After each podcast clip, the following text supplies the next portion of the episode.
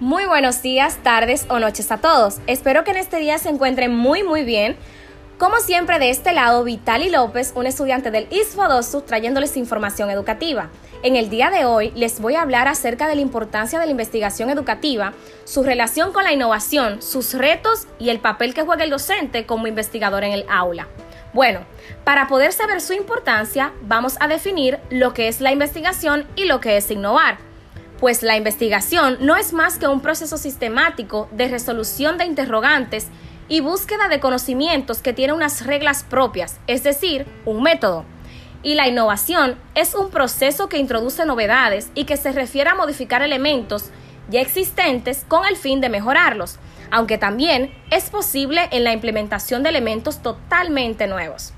Ahora que ya sabemos lo que es investigación e innovación, vamos a ver lo que es la investigación educativa.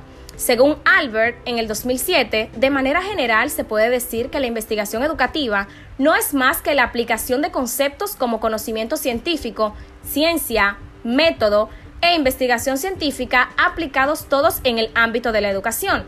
Trata de las cuestiones y problemáticas relativas a la naturaleza, epistemología, metodología, fines y objetivos, en el marco de la búsqueda progresiva de conocimiento en el ámbito educativo.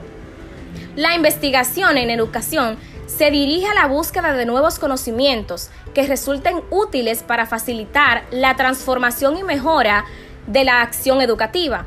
Es la investigación aplicada con los métodos de investigación-acción y la investigación evaluativa.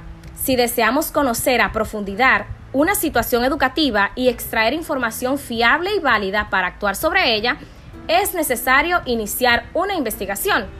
El propósito de la investigación educativa es interpretar y comprender los fenómenos educativos más que aportar explicaciones de tipo causal.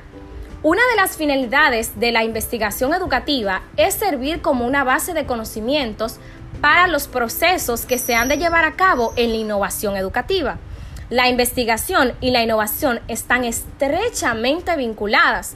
Cualquier tipo de actuación que se pretenda llevar a cabo en el aula debe estar diseñada antes, ya que las innovaciones no surgen de manera espontánea, sino que deben partir de una tarea previa de investigación.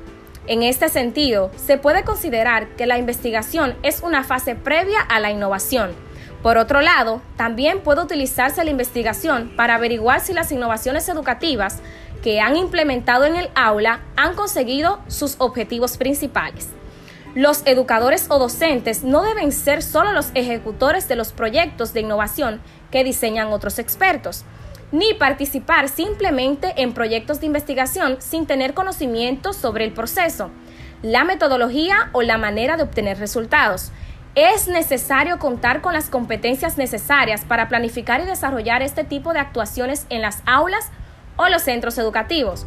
O sea, saber cómo se lleva a cabo la investigación educativa para poder hacer mejoras innovadoras en el proceso de enseñanza-aprendizaje de sus alumnos.